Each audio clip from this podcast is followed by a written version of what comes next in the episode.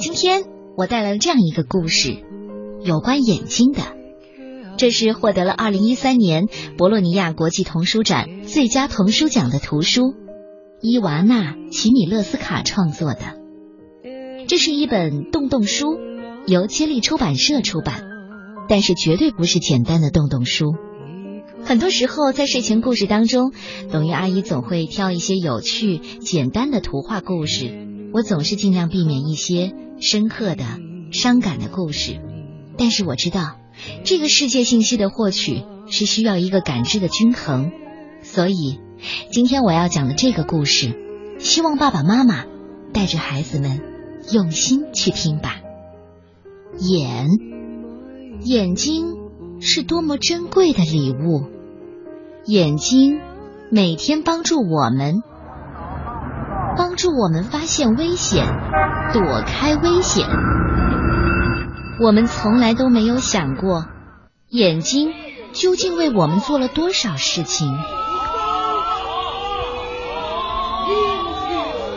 所以也从来不想没有眼睛会怎么样。有些朋友虽然有眼睛，但是他们更喜欢去听、去闻。有些朋友虽然有眼睛，但看不见。还有一些朋友没有得到眼睛这份礼物，或者永远失去了眼睛。但是。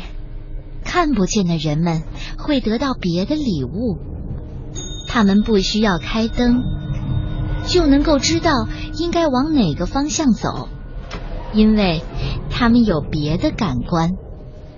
他们靠倾听、靠触摸，也能做到很多的事，可以做很难的事，比如串珠、拧螺丝钉。可以找到需要的东西，可以学习，可以了解身边的世界和远方的世界，还可以工作，也可以相爱。不管是看得见的人，还是看不见的人，都可以感受生命当中的幸福。你喜欢这个故事吗？像诗一样的故事，闭上眼睛，好好的感受一下。